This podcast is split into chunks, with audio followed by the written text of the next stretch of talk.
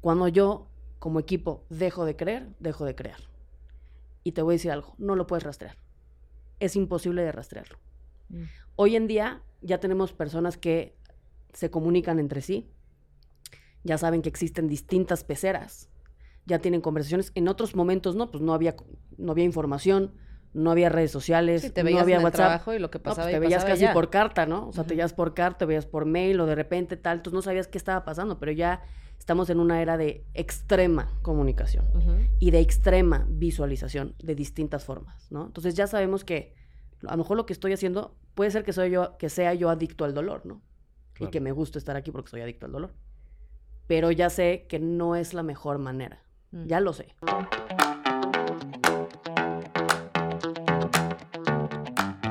Estamos aquí una vez más con ustedes, saludándoles desde Dream Team, este podcast de Factorial, en donde nos sentamos a conversar con líderes de equipos exitosos, con personas que nos inspiran y los inspiran a ser mejores personas y a ser mejores líderes. Nos van a contar secretos, experiencias, consejos, recomendaciones y vivencias dentro del mundo del liderazgo. Y como siempre estoy acompañado de Marina Armendares. ¿Cómo estás, Marina? Qué gusto saludarte. Esta temporada está imperdible, está tremenda y pues, por supuesto, dándoles la bienvenida a los que nos están viendo y escuchando por primera vez. Andrés, feliz de estar aquí.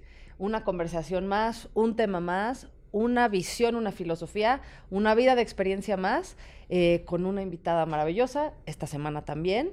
Y feliz de seguir explorando contigo y con la gente que nos ve y nos escucha y con nuestros invitados e invitadas el vastísimo mundo de las personas, del liderazgo y de cómo estos dos conceptos se relacionan con el éxito y con el progreso en lo profesional, Andrés. ¿Te consideras una líder? ¿Me considero una líder? Sí. Sí. A veces eres. a propósito, a veces sin querer, eh, a veces exitosa, a veces menos, pero sí. Bueno, muy chévere, muy chévere. Tenemos una invitada hoy de lujo. Quiero recomendarles que si no se han suscrito, se suscriban a nuestro canal para que les lleguen notificaciones y anuncios de cuando tengamos episodio. Y también pues que nos escriban sobre qué temas quisieran que habláramos, a quiénes quisieran que invitáramos y por supuesto que no se desconecten de nuestras plataformas digitales. Y con eso les voy a presentar a nuestra invitada del día de hoy. Ella es una querida amiga, pero más que nada una mujer que admiro muchísimo. Es consultora, es coach, eh, ha trabajado en desarrollo humano, desarrollo transpersonal y desarrollo organizacional, que podrían parecer que son cosas que son tres avenidas eh, paralelas, pero en realidad tienen muchísima como intersección. Y eh, ha trabajado con eh, 200 empresas, 4.000 personas. Es una mujer que verdaderamente le ha dedicado el tiempo a hacerse una experta en las cosas que la mueven y que le interesan y a ponerlas al servicio de la gente con la que trabaja, que es una cosa que admiro muchísimo. Y hoy vamos a estar compartiendo eh, con respecto a te- un tema que parece un tema que, que de repente eh, es medio, podría parecer hasta soso, ¿no? Que Ajá. es cómo perfilas, cómo, cómo ubicas un perfil. Parece que es un trabajo como medio metódico. Sí. Y en realidad es un arte y es un trabajo de conciencia. Y entonces vamos a tocar el tema de la conciencia con ella. Pues vamos a hablar hoy con Gaby Solórzano, quien está ya con nosotros. Gaby, bienvenida. Muy chévere que estés acá. Gracias por tu tiempo. También trabajas en radio y eso también me hace muy feliz. Yo también trabajo en radio en Colombia. Y pues bueno, queremos compartir tus experiencias sobre estos perfilamientos y sobre liderazgo. ¿Cómo estás? Bienvenida. Muchísimas gracias por la invitación. Feliz de estar aquí con ustedes y platicar de este tema que me apasiona tanto. Gaby, nosotros empezamos este podcast con una pregunta que eh, nos refiere a tu pasado. Eh, y esa pregunta es, cuando tú eras una niña, ¿qué querías ser de grande? Uf. Y fíjate que ahorita que est- estamos cerca del Día del Niño, creo que son momentos de muchísima reflexión en donde nos damos cuenta cuando hemos o no perdido nuestra inocencia y nos hemos desconectado de, de la niñez. Y yo creo que a trancazos, lo que quería yo ser de grande es lo que estoy siendo hoy, pero me costó regresar muchísimo. Y hoy estoy más cerca de lo que me apasiona de chiquita y regresé a las bases. Mm. Entonces, hoy, lo que soy hoy es lo que yo quería ser de chiquita. Mm. ¿Tenías, eh, cuando eras niña, eh, expectativas sobre, digamos, un mundo diferente. Querías ser astronauta, querías ser cocinera, querías ser maestra. Tenías un sueño más allá de lo que haces hoy, mm. que seguramente regresaste como nos contaste, pero tenías algo ahí metido que no, no, no, pudiste hacer o no quisiste o la vida no se te dio. Pues algo que, que siempre me gustó y que me costó regresar fue a la música. Mm. Entonces yo hago, además hago ceremonias y hago eventos inmersivos donde canto eh, con músicos que adoro y es algo que me costó regresar porque dije, no, pues ya se me fue el tren, pero no, regresé y eso para mí es la medicina más importante en mi vida es la música. Y yo creo que hasta en el origen del universo primero existió el sonido, luego la luz, después la forma. Mm. Y al final tiene que ver con el tema empresarial, el tema de liderazgo, porque al final todo es frecuencia y todo es vibración, ¿no? Entonces, eso es lo que a mí me permite regresar a mi propia casa. Y también la bailada es algo que me encanta. O sea, a lo mejor tengo ahí como eh, un sueño también de hacer un poco de teatro, pero pues yo creo que pues no hay límite, ¿no? En, en, cualquier momento que lo pueda retomar. Ya he tomado cursos de actuación ya eh, de, en la vida adulta y me ha encantado. Entonces sí, sí creo que, que estoy, por eso, en el lugar que quería yo estar, porque estoy todavía plástica, mm. estoy todavía receptiva. Yo digo, bueno, ¿por, qué no hacer lo que realmente nos hace sentir vivos? Mm. ¿Qué, nos detiene? Entonces siempre estoy como buscando lo que a mí me hace sentir viva y, diciéndole que sí a todo eso. Oye, Gaby, ahorita que te estaba escuchando responder esta pregunta y sabiendo que haces unas ceremonias de cacao espectaculares y que compartes con otras personas que conocemos y queremos las dos em, ese espacio de música y de, como de apertura y de exploración eh, personal y muchas veces lo haces también para, para organizaciones, ¿no? O sea, en el contexto de lo profesional. Eh, cuando tú, er, o sea, si, si, tú regresaras y a esa niña que tuvo que boomerang regresar a ella para hacer lo que quería hacer, le explicaras qué lograste ser y hacer hoy, ¿cómo le explicarías hoy lo que haces profesionalmente a esa niña que, que soñaba con esto sin saber qué era? Y como se lo tendría que explicar a una niña, mi respuesta sería, volví a jugar. Mm. Estoy jugando y sigo jugando. Y yo creo que, verdaderamente creo que es lo que todos necesitamos. Y no nada más eso nos puede traer grandes resultados. Sabemos que cuando incluimos prácticas como la gamificación, gamification, podemos tener 45% eh, más revenue, 85% más aumento de productividad, sino realmente es lo que nos hace sentirnos vivos, mm. lo que nos hace que nos volvamos la información, porque podemos saber mucho, estudiar mucho, leer mucho, ir a 20 mil cursos, pero una cosa es saberlo y otra cosa es vivirlo y volvernos la información implica bajarlo a la experiencia. Mm. Entonces, por eso es tan importante hacer ese tipo de prácticas, este tipo de dinámicas para que podamos pasar de la mente al corazón. Mm. Que por ahí dicen que ese es el viaje más largo del ser humano, pasar de la mente al mm. corazón. Entonces, sí, total. Eh, todo lo que nos acerque al corazón, pues nos va a hacer sentir forzosamente, sentir la empatía, sentir la vulnerabilidad, sentir al otro, salirnos del yo-yo, entrar en esta visión de sincronicidad, de volvernos uno con el todo idealmente. ¿no? Voy a hacer un paréntesis y, es que quiero saber qué es una ceremonia de cacao. Me parece, suena muy chévere. Te encantaría. ¿Qué es? Te, encantaría, seguramente. Eh, bueno, viene una próximamente, tal les, les platico, pero eh, es, una, es un espacio inmersivo que realmente pues viene de la época prehispánica y se toma eh, el cacao de manera ceremonial en dosis muy fuertes y lo que hace el cacao es abrir nuestro corazón y activar nuestro sistema circulatorio donde está almacenada la facultad del amor y activar justamente toda esta memoria antigua que traemos todos y que hemos olvidado, ¿no? Entonces nos permite sentir y conectar justo con el amor que está en cada uno de nosotros y de nosotras.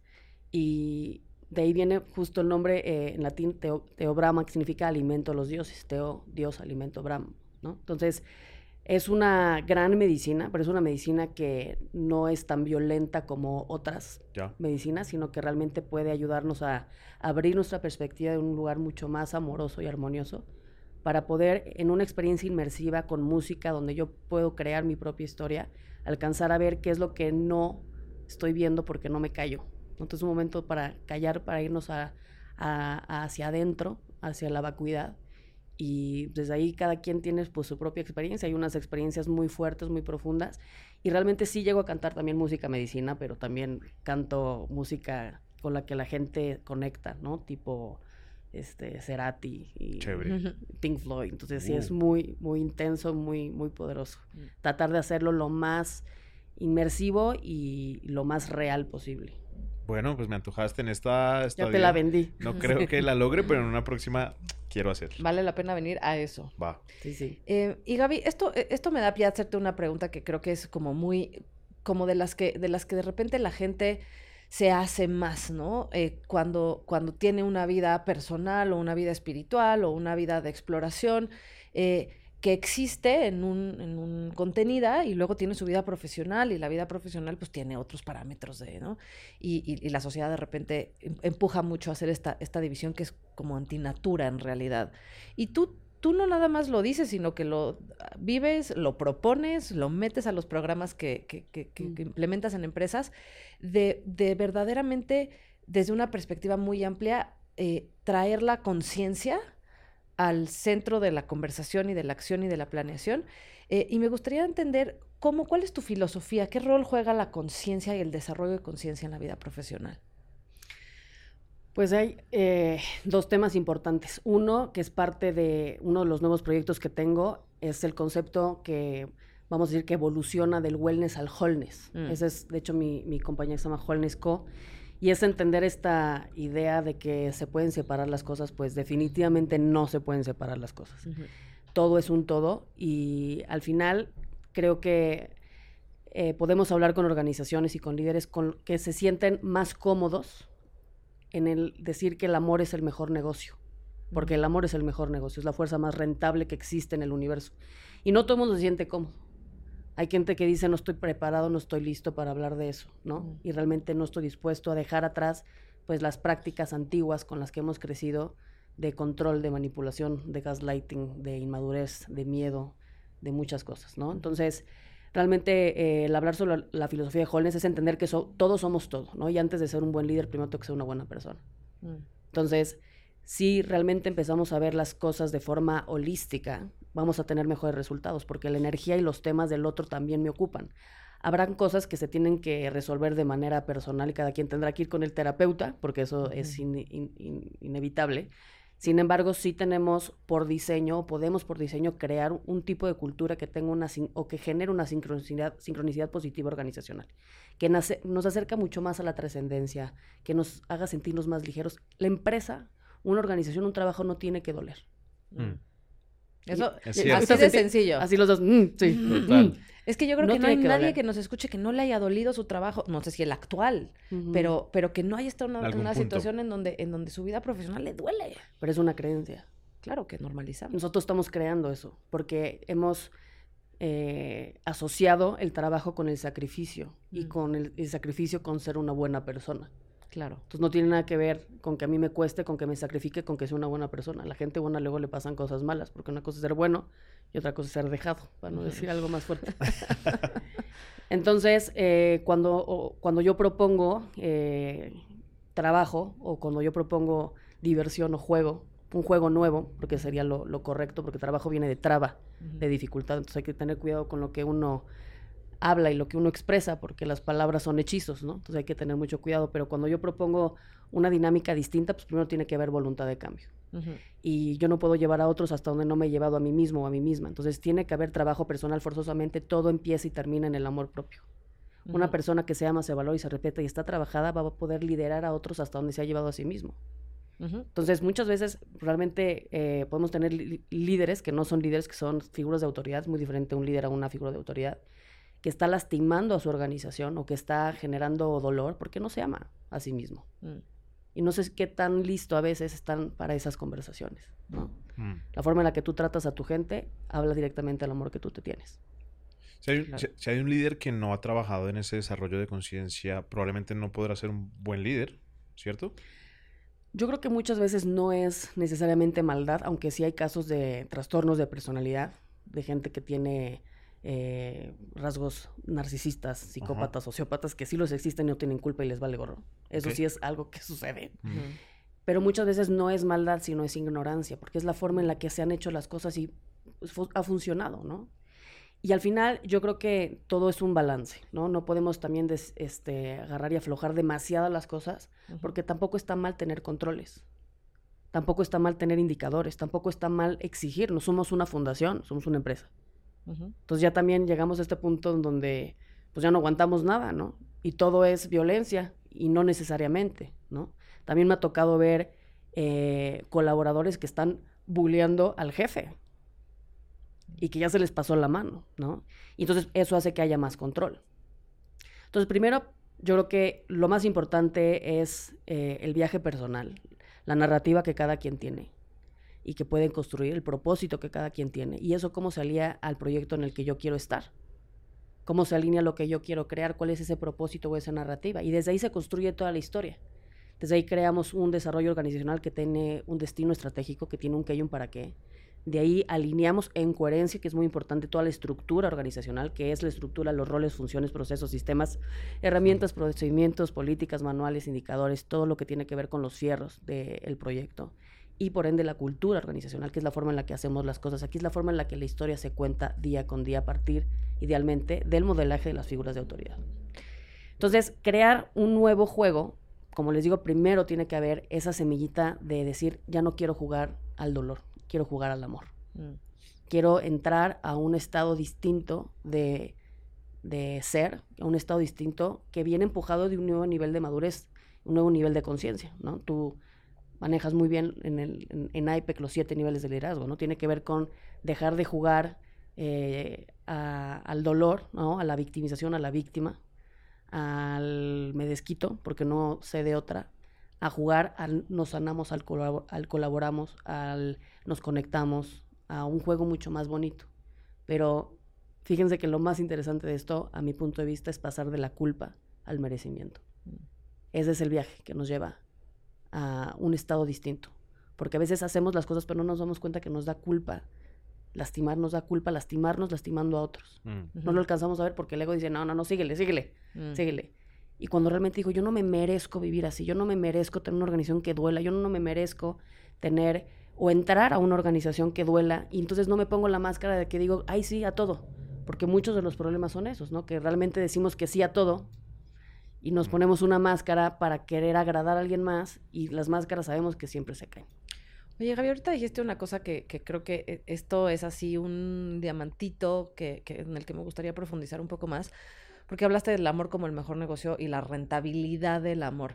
Y la rentabilidad del amor podría de repente sonar a este, las tarjetas de San Valentín, ¿no? Así del amor es un gran negocio. Y sé que no estás hablando de eso y me gustaría como que profundizáramos un poco ahí para que la gente que nos escucha, que también agarró y dijo, puta, espérame un segundo, ¿cuál es, cuál es esta idea de que el amor, el amor tiene, e, es rentable a nivel negocio. Cuéntanos un poquito eso, eh, profundicemos. Esto me encanta. Elabora. Esto me encanta, sí voy a elaborar. y esto, esto me súper encanta porque así lo sé eh, justificar perfectamente bien, porque pues me ha tocado, ¿no? Eh, y como decías en el camino, pues con estas 200 empresas y, trabajo con 40 mil personas, que es una locura. sí, sí, un poquito, un cerito. Por 10. Un cerito, pero la verdad es que, es que han sido grandes maestros para encontrar distintas peceras, ¿no? Y a veces me encanta esta frase que, que la digo muchísimo, que a veces el pez no sabe que está mojado. pues digo, no necesariamente es maldad, ¿no? Sino es, es, es ignorancia. Eh, cuando hablamos del tema de cultura, la cultura es el factor 99% de éxito. La cultura se come como desayuno a la estrategia. Eso lo decía eh, Peter Drucker. Y Dale Carnegie hablaba del 85% que es el factor de éxito, ¿no? Es la forma en la que yo vivo. No nos vayamos tan lejos, es la actitud con la que yo hago las cosas. Que puedo yo decir muchas cosas, pero pues la palabra impacta y el testimonio arrastra, ¿no? Es la forma en la que, en la que yo me comporto, lo que me lleva a los resultados, o no. Lo que me abre las puertas o me las cierra, ¿no? Entonces la cultura, cuando la definimos o qué es la cultura, pues son valores. ¿Y qué son valores? Pues son eh, acción, acción que, están, que generan valor. Los valores son acciones que generan valor, ¿no? Por eso son valores. ¿Y cómo podemos definir un valor? un valor está fundamentado en el bien, el respeto, la integridad, el compromiso, la puntualidad, ¿no? que luego en México nos falla muchísimo. Eh, la empatía, ¿no? en, mil cantidad de valores que cada organización necesita valores especiales, ¿no? Dependiendo de lo que quiera alcanzar en, su destino estratégico, de la historia que se esté contando, ¿no? Y cada uno de estos valores pues, tiene una carga positiva, nos generan valor, ¿no? Y están fundamentados en el bien. ¿Qué es el bien? El bien es un elemento que confiere calidad y valor que induce y favorece el desarrollo. ¿Y qué es el amor? La aplicación máxima del bien. Ok. A ver, otra vez, repítenos eso. Despacito. O sea, los valores, los- una cultura eh, en acción son valores. Y los valores generan valor y están fundamentados en el bien, ¿no? Cuando no hay valores, pues tenemos, entramos a una sincronicidad negativa organizacional, no positiva. O sea, un equipo para que pueda seguir funcionando, pues tiene que haber compromiso. Y en el momento que no me, tú no te comprometes, pues a mí ya no me dan ganas. Claro. O eso me lo estás modelando, pues aquí no se compromete la gente. Aquí la gente no llega puntual. Aquí la gente, su palabra no importa. Entonces, eso se empieza a contagiar. Por eso la cultura se modela. La cultura se empieza a contagiar, ¿no? Entonces, cada uno de estos valores están fundamentados en el bien, ¿no? Y el bien es un elemento que confiere calidad y valor, que induce y favorece el desarrollo. Ok. Entonces, en el momento que tú te comprometes, digo, bueno, aquí en estos sí se comprometen. Si yo vengo de una mala cultura a una cultura que no tiene esos valores de puntualidad, pero aquí llegan todos 10 para las 11, ¿a qué hora voy a llegar a otra vez? 10 10, para para las las 11. Si todo el mundo llega a 11 y media, ¿qué va a pasar? Ah, pues aquí vale gorro, ¿no? Mm. Ujú. Entonces, no todo el mundo está alineado a su propio ser. Entonces, realmente, a veces como veo, doy en vez de como doy, veo porque la gente está dormida. La gente que está despierta es como yo, yo doy como yo doy, como yo me veo, ¿no? No importa si tú vas o no vas, si tú confías o no confías, yo soy esto, ¿no? No todo el mundo está despierto y no están en ese, en ese lugar, entonces los- nos contagiamos mucho, ¿no? Si, si me la haces, te la hago. Así vivimos normalmente, ¿no? Sí, reaccionando. reaccionando. Entonces, cuando hablamos esto en términos ya eh, rentables, cuando la gente, no hay nada que apeste más que la incongruencia, nada. So- todo el mundo, somos la empresa, no sé qué, ta, ta, ta, y hay incongruencia desde el liderazgo, hay incongruencia en los equipos de trabajo y pues qué horror porque aquí se hacen las cosas así y entonces, ¿qué pasa? Pierdo yo lo más importante que es la credibilidad de la gente. Cuando yo, como equipo, dejo de creer, dejo de crear. Y te voy a decir algo, no lo puedes rastrear. Es imposible de rastrearlo. Mm. Hoy en día ya tenemos personas que se comunican entre sí, ya saben que existen distintas peceras, ya tienen conversaciones. En otros momentos no, pues no había, no había información, no había redes sociales, Sí, te no había en el WhatsApp. trabajo y lo que No, pues pasaba te y veías pasaba casi ya. por carta, ¿no? O sea, te veías por carta, te veías por mail o de repente tal, entonces no sabías qué estaba pasando, pero ya estamos en una era de extrema comunicación y de extrema visualización de distintas formas, ¿no? Entonces ya sabemos que a lo mejor lo que estoy haciendo puede ser que soy yo, que sea yo adicto al dolor, ¿no? Claro. Y que me gusta estar aquí porque soy adicto al dolor. Pero ya sé que no es la mejor manera. Mm. Ya lo sé. A lo mejor todavía no lo entiendo, pero ya lo sé, ¿no? Y entonces ya pi- empiezo a platicarlo con el otro, y nos encanta el chisme. Nosotros sabemos que algo negativo se comparte 20 veces más o algo positivo 9, ¿no? Ok. Porque nos encanta el chisme. Mm. Somos muy adictos a la victimización, a echarle la culpa, a evitar la responsabilidad y culparnos, quejarnos y justificarnos por lo que hacemos o dejamos de hacer. Entonces, cuando nosotros empezamos a ver esta falta de valores, a ver esta incongruencia en la organización, en su forma de ser, de hacer y de ser, entonces dejamos de creer y empezamos a contagiar eso. Y eso empieza a diluir la fuerza. Y esa fuerza se llama voluntad. La voluntad es deseo y el deseo es lo que nos activa y motiva para el logro de, el de- el logro de metas y objetivos. Muy diferente a la necesidad. La necesidad es venir a trabajar porque no me queda de otra. Porque toca. Pues porque Que, toca. que le toca a muchas Pues porque personas. es donde estoy. Pues es lo, es lo que hay, Mm. ¿no? Mi peor es nada. Ujú. Al revés, a tener realmente gente que esté dando el corazón por la empresa. O sea, en ese sentido estás ligando el amor con el deseo, con el deseo del bien, con el deseo de... Es el amor al proyecto. Cuando yo, o sea, realmente uno de los libros que, que voy a sacar próximamente, escribí uno que es más es un viaje personal, Ajá, pero hay otro conozco. que se llama culto organizacional. Es el factor 99% del mundo de los negocios, culto organizacional. Realmente la gente cuando tiene una razón, cuando tiene un propósito, cuando hay congruencia, está dispuesta a hacer todo Mm. Para cumplir ese objetivo. Mm. Le pondría secta, pero sonaría muy feo. Secta organizacional, no, pero es culto, ¿no? Y eso Sí. es realmente el poder de la cultura. Entonces la cultura sí se diseña y se pone y se brandea y está en la página y todo demás, pero eso vale gorro. Es más, no tengas nada. Mejor sé mucho. Mm. Mejor actúa realmente lo que dices, porque si no la incongruencia pues va a acabar afectando la credibilidad del O sea, más vale no tener si no estás dispuesto a estar en claro, uf, por supuesto. ¿Ok? Y hay empresas que yo digo que, que tienen un nivel de karma más fuerte, quien crea en el karma, pero las empresas que se dedican o tienen un, un- un propósito muy profundo y están en la incongruencia, luego les va peor. Ya, Claro.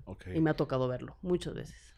Hablemos, Gaby, un poco de la construcción de equipos. Hablemos de, de, tu experiencia siendo líder y de los perfilamientos. Digamos que cuando uno tiene claro y está muy estructurado, como se nota que lo estás, pues la tarea también es construir un equipo con esos valores, ¿no? Que quiera representar la organización y para construir pues un dream team, así como lo decimos. Pero se habla hoy de perfiles eh, multidisciplinarios y perfiles especialistas, entre muchos otros. ¿Cómo haces tú como líder para buscar y encontrar un equilibrio o, encontrar un equipo que se acomode a tus necesidades como líder o a las necesidades de la organización basados en esos valores que hablas? Yo, yo primero, eh, ya en este punto de mi trabajo, antes trabajé con gente que no quería cambiar.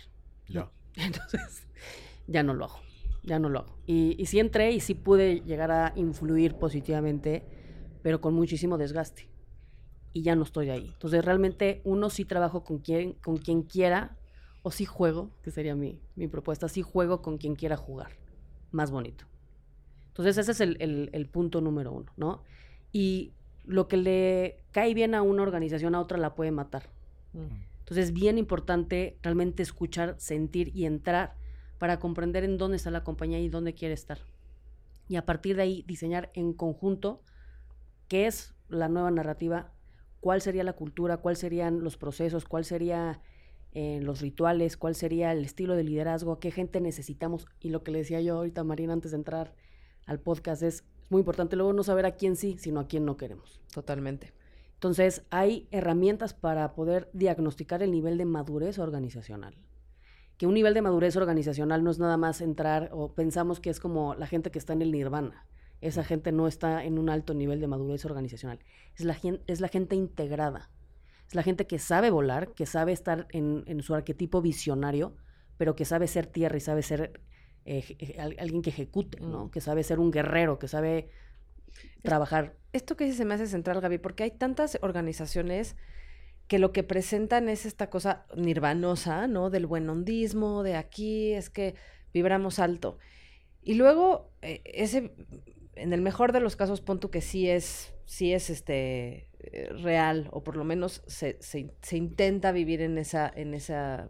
Y al final eh, acaba siendo tan contraproducente para, la, para otras cosas y tan excluyente de las personas que no están en ese, en ese espacio que, que no están funcionando, ¿no? Y creo que como proponer la integración más que la iluminación o la máxima buena onda es mucho más realista para un chorro de personas y de compañías.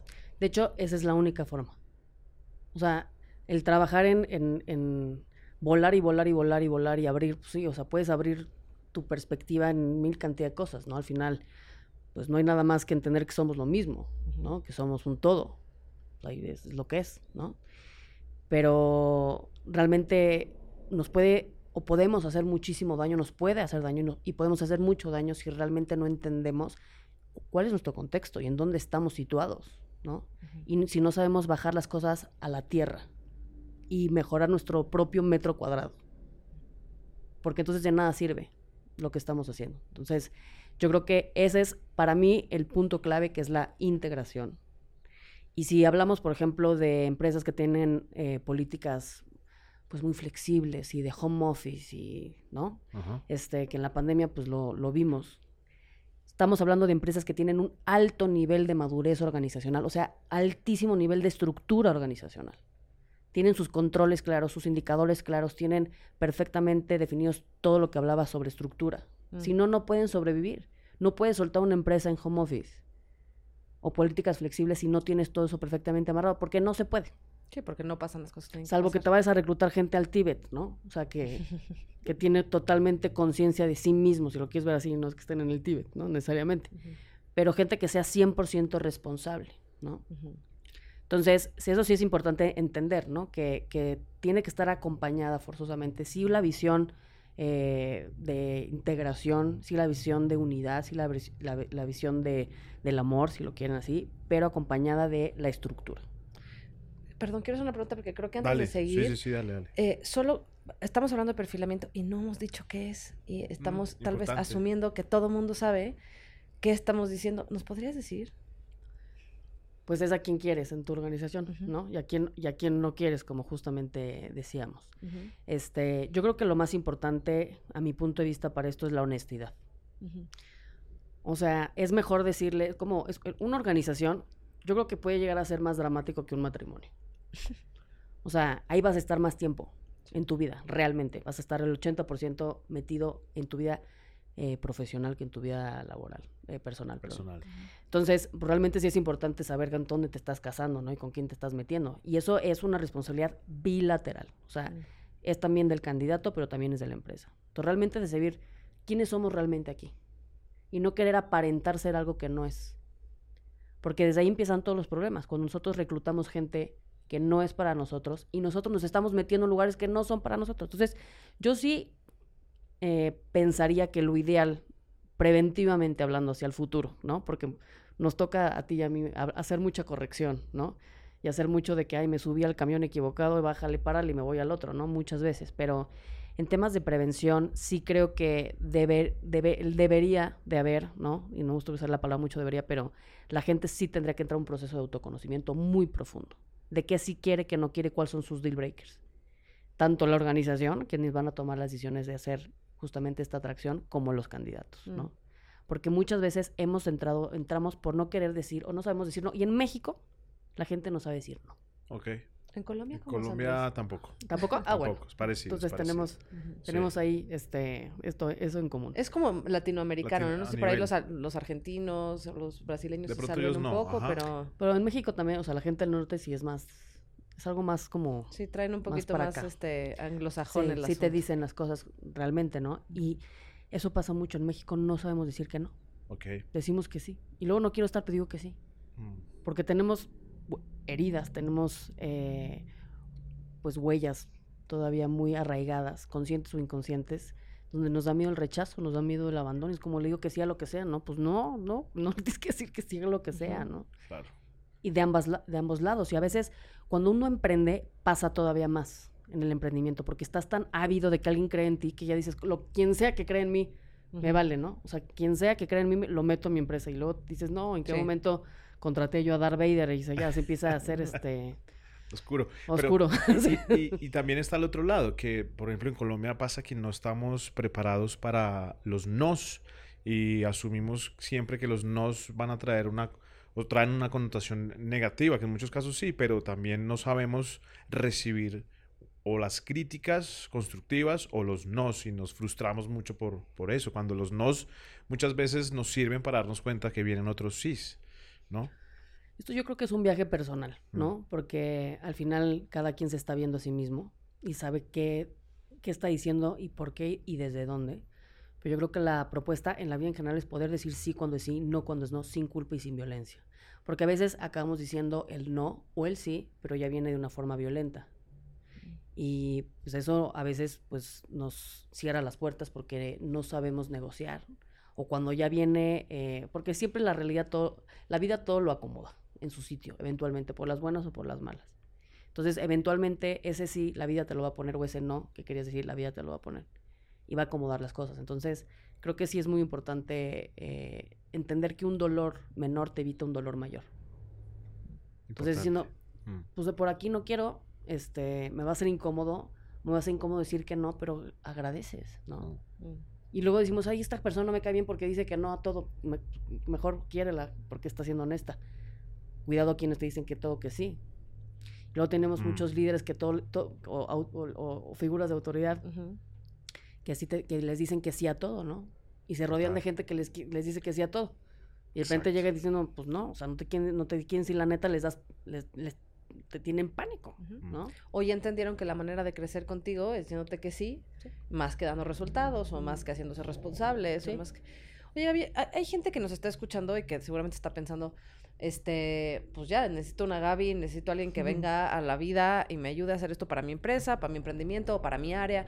Pero también hay gente que no tiene equipos de trabajo, sino que más bien es- son personas que trabajan con personas y que tal vez no tienen tanta, pues, injerencia sobre, sobre la, eh, la cultura en la que trabajan, pero que igual eh, esto puede estarles moviendo como el deseo de, pues sí, de, de incidir, de escoger, de cuestionarse ¿Cómo ves tú o, cuáles son las cosas de alto impacto que puede ser una persona que igual y no, no, es, no, tiene una no es una figura de autoridad explícita, pero quiere ser un líder o una líder de influencia? Yo acá de tocar un tema padrísimo. Para mí no hay líneas de separación. Mm. O sea, como yo hago todo, hago todo. Y entender que muchas de estas cosas que estamos hablando están en la casa. En la casa están todas estas eh, dinámicas y hay desarrollo organizacional, o debería de haber un desarrollo organizacional. ¿Cómo es el desarrollo organizacional de la casa? Me pues interesa muchísimo eso. Son, conversaciones que a veces no se tienen, hay quienes sí las tienen. Debe haber un destino estratégico hacia dónde vamos como familia. Claro. ¿Qué es lo que queremos lograr? ¿Cuáles son nuestros deal breakers? Dime si no hay líder en la mamá y en el papá, ¿no? A veces son figuras de autoridad y a veces son líderes. Entonces, no importa si eres hasta ti mismo, ¿no? O sea, al final nos estamos liderando a nosotros mismos. Nosotros tenemos un destino estratégico, nosotros tenemos eh, una conversación con nosotros mismos, ya tenemos, somos nuestro jefe y nuestro colaborador al mismo tiempo. Si yo no me gobierno a mí, si yo no me pongo límites, si yo no me empujo, si yo no me motivo, ¿quién lo va a hacer por mí? Nadie me va a poder querer ni amar como yo a mí, nadie, ni mi jefe, ¿no? Ni, mi, mamá. mi mamá, ni mi papá, nadie, ¿no? Entonces nadie me va a poder llevar hasta donde yo me puedo llevar. Entonces, esto no es exclusivo para las empresas. Esto en cualquier sistema humano o en cualquier persona opera. Mm. Pero la propuesta es justamente eh, empezar a matar historias antiguas, porque tiene que morir algo para que renazca algo nuevo. Y contarnos una nueva historia. ¿Cuál es la nueva historia que yo me quiero contar a partir de ahora? ¿Y cuál ya no me quiero contar? Mm. Y desde ahí empieza. Desde ahí se empieza a desarrollar. Mm.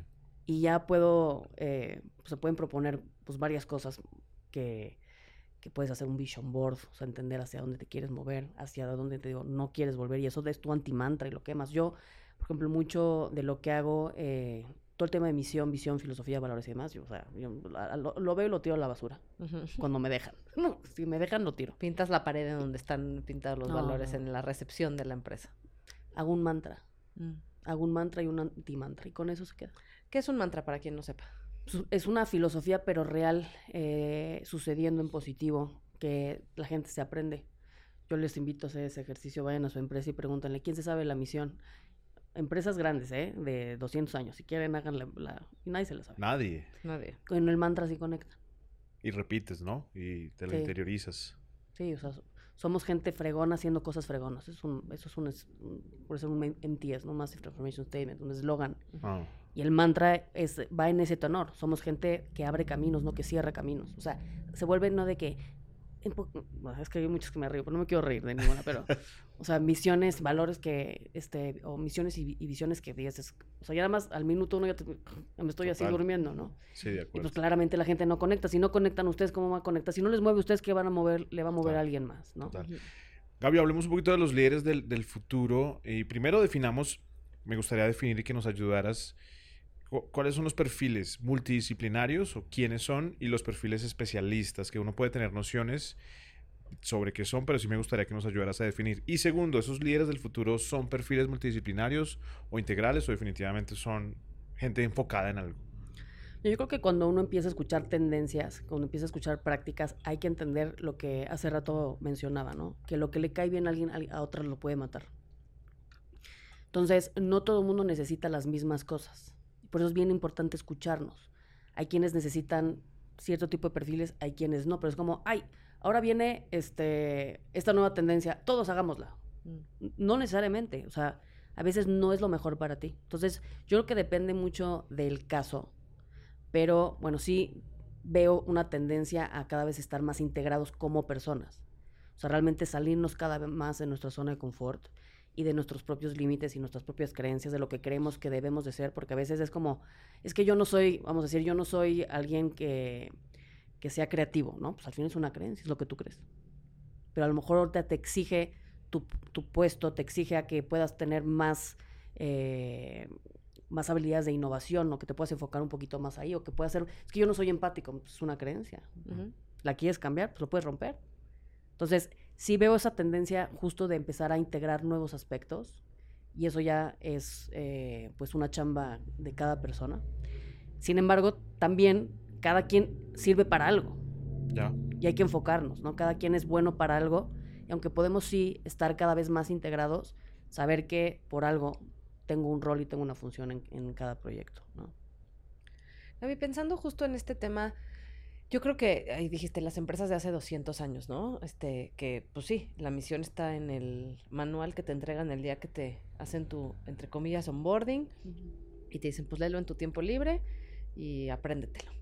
Y, y eso claramente cada vez funciona menos. No estoy diciendo que estas empresas no tengan eh, a- este, buenos resultados a niveles eh, monetarios o financieros, pero cada vez están viendo más complicado justamente traer, retener talento, mantenerlo en un espacio creativo y generativo. Eh, si a nosotros como, creo que aquí los tres somos millennials, si a nosotros como millennials se nos criticó por no querer trabajar a la vieja usanza, agarrémonos con lo que viene, ¿no? Ahora sí va a estar, va a estar duro meter al modelito a, a los, a los chavos y a las chavas que, que están entrando a la fuerza laboral. ¿Qué tiene una persona como nosotros, como la gente que nos está escuchando, que se está planteando mover a otras personas en el futuro? Eh, mencionaste pues que le eche ganas a su trabajo personal, que creo que ese es, ese es un hilo conductor Mm, de, total. nuestros, de nuestros capítulos. Pero, ¿qué cosas, qué, qué, qué cuestionamientos, qué acciones puede una persona que quiere justamente poder tener las habilidades y, y- y- la, y la- y la- en- el entendimiento para ser un o una líder del futuro? ¿Por dónde se mueve? ¿Qué busca Gaby? Lo voy a decir corto pero poderoso. Ok, Todo lo que no esté al servicio de la vida y el amor va a colapsar. ok. O lo entiendes por las buenas o lo entiendes por las malas. ujú. Pero ya no hay vuelta atrás. Estás hablando a nivel sistémico, o sea, A nivel sistémico. Y yo creo que la raza humana depende de ello. Y, y la armonía del planetario, planetario depende de ello. Mm. Entonces, repito, todo lo que no esté al servicio de la vida y del amor va a colapsar. Entonces, tú sabes qué tanto resistes o no resistes a subirte a esa ola. Ujú. ¿no? La vas a pasar muy mal. Y ya no se puede, o sea, como les decía, ya tenemos tanta información, tenemos tanto acceso a entender cómo funcionan distintas vidas, formas, dinámicas, que pues ya digo, ¿qué necesidad tengo de estar ahí? Eventualmente la gente va a acabar casa- cansándose. Claro. Entonces, uno que parte todo lo, lo que hablamos ahorita de la narrativa y la cultura, pues parte del propósito. O sea, Ujú. aparte de entender un propósito claro. Entonces, entender esta filosofía hacia dónde se están moviendo las tendencias, a dónde se están moviendo las nuevas eras de desarrollo organizacional, las nuevas eras de conciencia en las organizaciones, que es justamente eso. También va en relación a volverte tu propósito, Mm. trabajar en tu marca, en tu marca personal. Marca personal también es un tema que ha salido bastante. Sí. Y justo eh, como que eh, hemos hecho cuestionamientos al- alrededor de marca personal eh, y la gente tiene de repente, o sea, como un entendimiento que la marca personal es como hacer tu logo en Canva y este hacer TikToks. ¿Qué es marca personal, Gaby? Es justo aplicar eh, el, el mundo del DO, ¿no? Si lo quieres ver así, las variables del DO a tu propia ah, vida, ¿no? Como digo, plantearte cuál es mi destino estratégico, hacia dónde me veo en tres, en tres años, ¿no? Corto, mediano, largo plazo, no mayor a tres años. Tres años es lo máximo largo plazo, no es dónde me veo en 20. 10 Puedo- años. en ve- eso es un ideal. El ideal es como más o menos por ahí, pero no me enfoco más allá de tres años. ok. Hacia dónde me veo, cómo me gustaría ser recordado, cómo no me gustaría ser recordado. Y lo más importante que tiene que ver con lo que me preguntabas es rodearme de gente fregona Mm. los foros de pares. Yo estoy ahorita eh, metidísima en los foros de pares con Human Network que está enfocado a mujeres Ujú. y con Open Minder que ya está enfocado a hombres y mujeres. Mm. Y pues con todo viene el tema de, el tema de comunidades, ¿no? Con los círculos de inspiración en esta parte de, de UMA, con Open Tribes en Open Minder. Y yo creo que ese es el secreto es rodearte de gente increíble en tu vida, gente que te pueda ayu- ayudar a lograr tus metas, tus objetivos, a realmente pedirles un feedback. Y no el feedback de ese de que, ay, ya me me- que me digan lo mismo que quiero escuchar. ¿no? Ujú. El que te adula no es tu amigo. Ujú. El que te dice cosas que cuando sales como con, un- con un buen terapeuta, que sales madreado, te dices, ay, pero sí quiero hacer algo Qué diferente. rica madriza. Sí. Qué rica madriza. Te rompió todo. Eso. Ujú. Gente que te dé una rica madriza y que digas, wow, gracias, ¿no? Y no que te deprima. Claro. Sí. Pero luego nos podemos rodear de gente que, que nos juzga. Los, los foros y los círculos no juzgan, jamás juzgan. Mm. Gaby, ¿cómo has lidiado con el éxito y con el fracaso tú misma y junto con tus equipos? Porque seguramente habrá momentos difíciles, de fracaso. También hay que definir, ¿no? Qué es fracaso y qué es éxito en cada campo, en cada persona será diferente. Pero ¿cómo has logrado atravesarlos y sortearlos? Yo creo que el fracaso no está en mi, en mi vocabulario. Y no significa que no la haya pasado mal. La he pasado mal. Pero yo creo que al final todo es aprendizaje. Y hay días que me cuesta más trabajo, o dos días, o una semana levantarme, pero eventualmente me levanto. Y yo creo que, pues es una característica que tengo, soy muy, muy resiliente. O sea, viene la ola, me madre y digo, una semana me desconecto, o dos, o un mes, y me vuelvo a levantar. Entonces, para mí no hay, yo no creo en la, en la involución, yo creo que siempre las cosas pasan por algo, tengo mucha fe, estoy conectada yo creo muchísimo con mi espiritualidad. Entonces yo creo que las cosas siempre pasan por algo y todas las cosas que a mí me pasan, yo las elijo ver como una bendición. Porque tienen una razón y después pasa el tiempo y las vemos, ¿no? Digo, por algo pasó. Entonces hay momentos que digo, híjole, no me gusta y chin. Y, aparte, bueno, los que somos muy virgos somos como muy controladores y como, como queremos todo así. Pero pues a veces digo, bueno, por algo tiene una razón, tiene un propósito, está sirviendo a un bien mayor, que a lo mejor no me gusta, pero trato de, pues de creerlo, ¿no? Y eso a mí me ha ayudado a transitar y aprender lo que he tenido que aprender, porque claramente he tenido que aprender. Yo digo que yo solo sé que no sé nada porque en cualquier momento, en cualquier momento me carga la fregada, para no decir otra cosa. Entonces, estar siempre como, pues sí, humilde, ¿no? Y hay momentos que no he estado humilde y que he estado mucho en el ego y la vida me ha puesto en mi sitio muchas veces. Entonces, eh, yo creo que, que tratar de tener una filosofía hacia adelante, ¿no? Una filosofía de, de aceptación a lo que viene y, y a veces, pues las 10, dicen que el 10% es lo que nos pasa, el 90% es como decidimos verlo, ¿no? Cambiar nuestra perspectiva de las cosas. Hasta momentos difíciles, ¿no? Por ejemplo, el año pasado pues, se murió mi papá, ¿no? Que es lo más duro que me ha tocado vivir en mi vida y, y, y yo creo que hasta cosas tan duras puedes sobrevivir con una filosofía hermosa, ¿no? O distinta. Y eso a mí me ha ayudado tratar de verlo de que, ay, no, vida, ¿por qué me haces esto? Qué poca, ¿no? Pues es lo que es, lo que es. ¿Qué hago? O me amargo o decido hacer algo al respecto. O lo, y lo lloro, pero decido hacer algo al respecto. No me voy a amargar, no me quiero quedar ahí. Mm. ¿No?